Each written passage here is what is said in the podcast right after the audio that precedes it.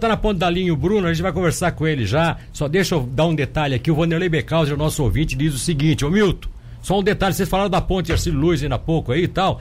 Ela foi reinaugurada no final do ano passado. Eu estive em Florianópolis essa semana e ela ainda não está liberada. Ainda não? Não. Estamos no mês de maio. Só que eu acho que eles não liberaram. Hum. Eu vou explicar por quê. Porque deu esse problema da pandemia também.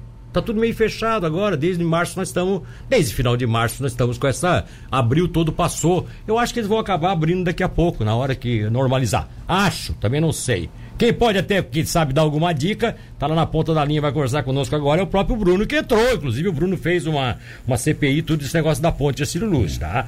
Ô, só rapidinho aqui, ó.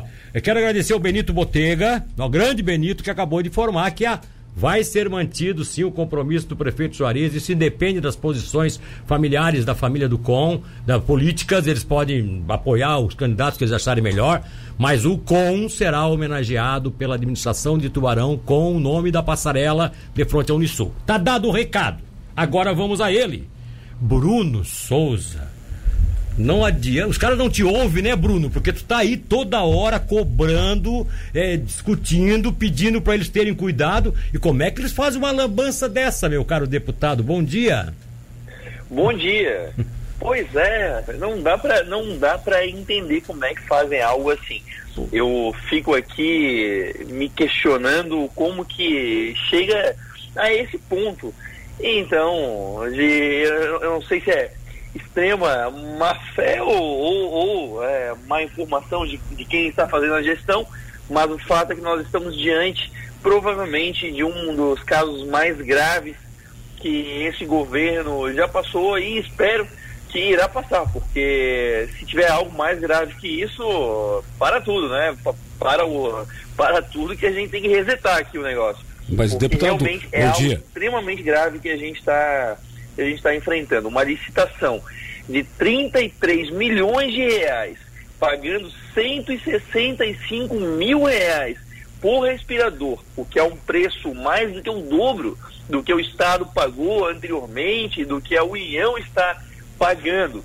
E aí o Estado vai lá. Ele inventou, o Estado de Santa Catarina, ele inventou com, com essa história toda o fiado ao contrário. Ele paga sem ter nenhuma garantia que vai receber. Ele vai lá e fala, pagou por esses inspiradores. A empresa diz, olha, infelizmente, depois que foi pago, não temos mais como entregar, vocês não vão receber. Aí a gente vai verificar a empresa que vendeu. É uma empresa que nunca tinha vendido esse tipo de, de produto. Quando se liga para o local, quem atende é uma casa de massagem. Pois Ou seja, tem, é, essa história tá, é, é, é, é um conto se, se, se ah, fosse fazer um filme Bruno, com essa Bruno. história da licitação, o pessoal ia dizer que estão inventando demais. Ô, Bruno, para aí, para aí. Ô, Bruno, para aí, mas vocês, quando ligaram, era numa casa de massagem. Será que o cara que era o representante da empresa não estava lá fazendo uma massagenzinha lá? Não foi isso que aconteceu? Até poderia ser se fosse um celular, né? Mas infelizmente esse número é um é. número que consta no cadastro Fixo. da Receita Federal. É fixo. Ou seja, é uma história, é surreal isso aí. É um negócio é. que é de outro mundo. Bom dia, deputado Ronaldo Santana, tudo bem? Bom dia. É, isso deixa a gente com uma pulga atrás da orelha e mais ou menos assustado em relação ao funcionamento do governo uh, estadual e, no caso, por extensão, para todos os governos.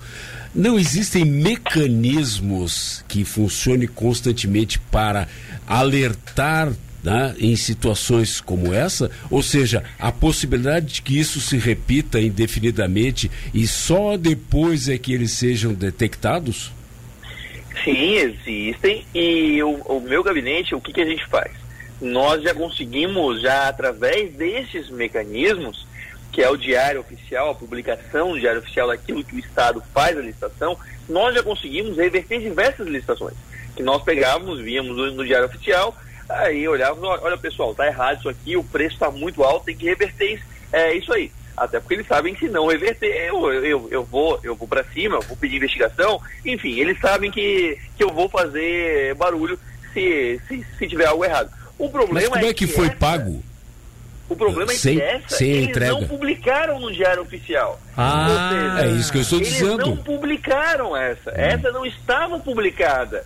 Eles, eu, e, e isso, é, essa licitação, tudo isso aconteceu no dia 26 de março. Olha a coincidência. No dia 27 de março, eu fiz uma reclamação formal à Secretaria de Saúde de que eles não estavam é, fornecendo informações sobre as dispensas, de, as dispensas de licitações que eles estavam fazendo. Um dia depois do processo, eu fiz essa reclamação, porque eles não estavam informando, não publicaram no Diário Oficial. Sem publicar no Diário Oficial, não tem como ninguém ficar sabendo do que estava acontecendo. Pois é, mas, mas o, agora deixa eu, deixa eu lembrar aqui. O Marcelo Lula, lá naqueles dias, logo que saiu essa, essa, essa, essa oferta, essa contratação dessa empresa, o Marcelo Lula, que é aquele jornalista lá do Oeste, ele deu um toquezinho dizendo, ui, que, que estranho esses preços e tal. E parece assim que passou meio que desapercebido, não houve repercussão na grande imprensa, vocês talvez envolvidos até aí com essa paralisação toda também não se envolveram. E aí foi preciso o Intercept entrar no processo, levantar a matéria, e aí ontem deu no que deu, de anteontem para ontem e de ontem para hoje está dando o que está dando, é com essa coisa ficando escancarada, né, deputado? Complementando a pergunta do Milton, é exatamente isso. Nós não temos gatilhos como, uh, uh, como, como colocar alarmes no momento que acontece uma situação dessa, não precisar depender da imprensa para levantar pontos como esse? Alô? Alô, deputado? Caiu? Caiu. Infelizmente. Caiu. Vamos tentar re, re, é, repetir aí. Infelizmente caiu a ligação. Vou ver se consegue. Está com ele ainda na linha. Se teu. Tem? Tá com ele na linha? Ah, caiu a ligação. Então tá. Bom, vamos, eu vou aproveitar aqui, ó, rapidinho, até porque o Rômulo, a, o Rômulo mandou a foto, gente, é uma, é uma garagem mesmo, né? É, eu, eu tinha visto já. A, o endereço da empresa em Nilópolis, lá no Rio de Janeiro, é uma garagem. É, é uma garagem com meia águazinha uma assim. meia água, é, pintada de verde. Pintada de verde, 33 milhões. E ele, ah, ele levantou esse negócio aí que eu não, que eu não tinha lembrado na matéria, não tinha na matéria da ND+, não tinha levantado. Ligaram para lá atender uma casa de massagem, é. tá? Isso foi interessante, ligaram para lá atender uma casa de massagem. É, agora deixa o, o Ronaldo te fez uma pergunta, eu vou recapitular rapidinho aqui, Bruno, porque é o seguinte: você mesmo disse, como não divulgaram no diário oficial, até porque está sendo compra, era uma compra emergencial, vocês acabaram não sabendo, né? Eu fiz uma colocação da seguinte forma: é, o, o, Marcelo Lula achou estranho, lá no final de março, quando ele pegou aquele resultado que a empresa havia ganho, que foi publicado, eu acho que ele está acompanhando diariamente aí as compras do, do Covid, ele achou estranho os preços, mas aquilo não teve repercussão. Será que ali não faltou também um acompanhamento de vocês para dizer, opa, para aí, por 150 mil não pode, é, é, muito caro? Não, porque na verdade o que, ele, o que ele noticiou foi a dispensa de licitação 670 e 675, que, são, que já são outras compras do, do Estado, que ah, na mesma... Ele não falou disso, ele não falou do, do respirador então. E, é, na verdade, é porque tinha respiradores também nessa compra e, inclusive, com valores distintos na mesma compra. Acredito que deve ter sido isso que ele questionou, porque ontem mesmo ele noticiou como exclusivo do Intercept, né? Então, é, se, eu, se eu bem lembro, foi isso que ah, aconteceu. Então tá. Aquela ele, compra ele, chamou a atenção. Ele chamou, atenção, ele chamou a atenção porque era uma coisa muito alta sendo comprada sem licitação, sem nada, né? Foi isso que ele quis E dois dizer, valores né? distintos da mesma licitação. Que ah, nós, nós então cobramos tá. nesse fato também. Agora, vamos lá, deputado, eu, eu, eu, coloquei o seguinte aqui. Eu coloquei o Opa. seguinte.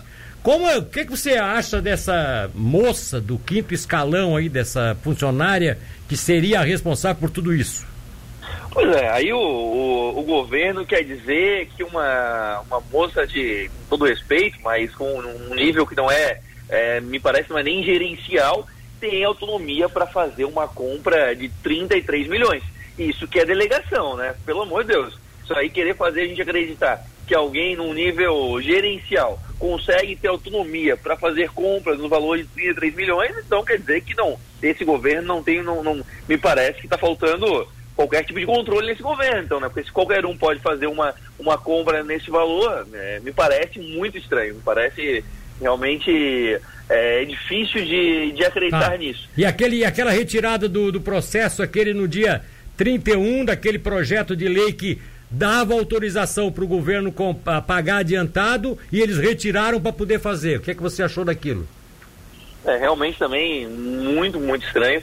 Foi retirado justamente no momento que precisava se fazer o, o pagamento, e aí se, o, o, o, o governo põe e, e, e tira, olha, ficou algo muito mal explicado. É mais uma das perguntas que vão ter que ser respondidas, tanto pelo secretário de saúde, como, como pela articulação política do governo, porque afinal o secretário de saúde não é responsável por botar e colocar é, projetos na Assembleia, não é ele que faz isso. Então significa que alguém mais está tá sabendo dessa história. Opa, para aí, para aí, para aí. Quem é que, quem é, qual é a secretaria responsável? É a Casa Civil? É que tira e bota os projetos, que manda os projetos e retira os projetos? Acredito que deve ser, deve ser a Casa Civil. É, eu não sei nesse projeto especificamente quem foi o secretário responsável, mas usualmente é enviado pela, pela Casa Civil, sim. Então a gente tem que entender é, entre o secretariado o que aconteceu. É, como é que coloca um projeto tira um projeto. Isso, ninguém estranhou isso. A gente tem que entender isso aí também. São perguntas que terão que ser respondidas.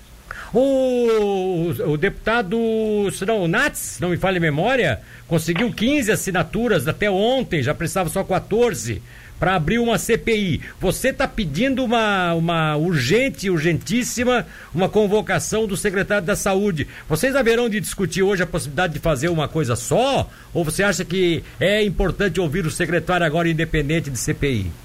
Não, é, é, é importante ouvir o secretário primeiro Uh, e é um passo de cada vez, né? A, a, a, CPI é uma consequência de um conjunto de evidências e provas. Sim. Nós já temos muitas suspeitas. Nós precisamos agora é, juntar mais, mais provas para que a gente possa, sim, acabar em uma CPI. Uma CPI não é algo fácil de fazer, não é algo simples é algo que demanda muito tempo, muito, é, muito trabalho em, em cima. Então, para a gente começar uma comissão dessa, nós temos que ter é, um pouco mais, nós precisamos de evidências para que a gente possa iniciar o trabalho. E Agora... não há porquê, não há porquê não, não começar convocando o secretário, convocando a servidora, que é o que eu vou fazer agora, 10 horas da manhã, vou convocar as, as servidoras, vou convocar o diretor da área, ouvindo eles, e aí, se os deputados acharem, acredito que esse deve ser o caminho. Se nós ouvirmos eles, eles e sim, há motivo, vamos abrir a CPI. Porque senão a gente pode fazer uh, o que também vou, estou fazendo agora meio-dia, que é protocolar uma denúncia do Ministério Público para ele começar uma investigação.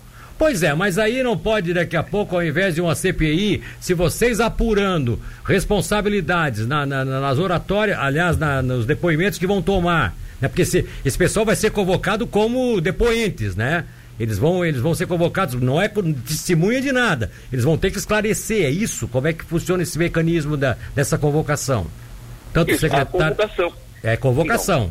Convocação para prestar um depoimento, sim. é isso, né? Exato, exato, esclarecimento. Tá, mesmo. e se nesses depoimentos eles comprometerem, é, vamos dizer assim, de, de morte o governo do estado, a, a hierarquia governamental. Ou seja, daqui a pouco alguém chega lá e diz: não, o governador sabia, nós, nós sabíamos, estava errado, mas a gente tentou fazer. Isso aí não, não, não é um encaminhamento até para um pedido de impeachment?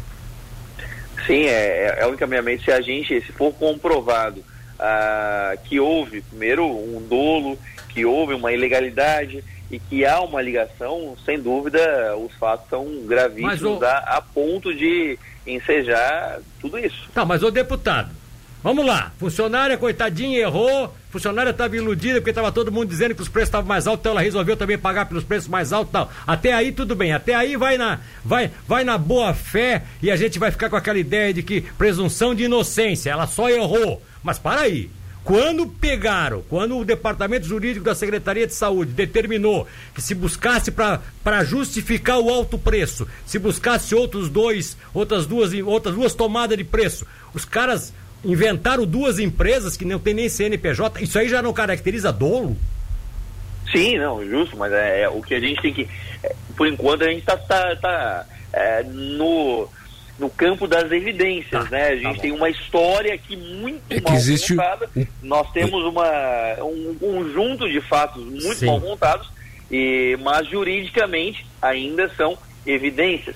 Então, logicamente, nós temos que, que, explicar como é que e... temos duas empresas que oferecem um orçamento dois dias depois da compra já, já ter sido, a ordem de compra já ter expedida, e essas duas empresas estão no mesmo endereço Uma é. vende Bitcoin e a outra faz vaquinha na internet. Poxa, é. pelo amor de Deus, né? Quer dizer, é uma história. Mas é que a gente, é, é uma, a gente sabe, né, deputado? Muito mal contada, né? A gente sabe que existe um rito a ser seguido, é. né?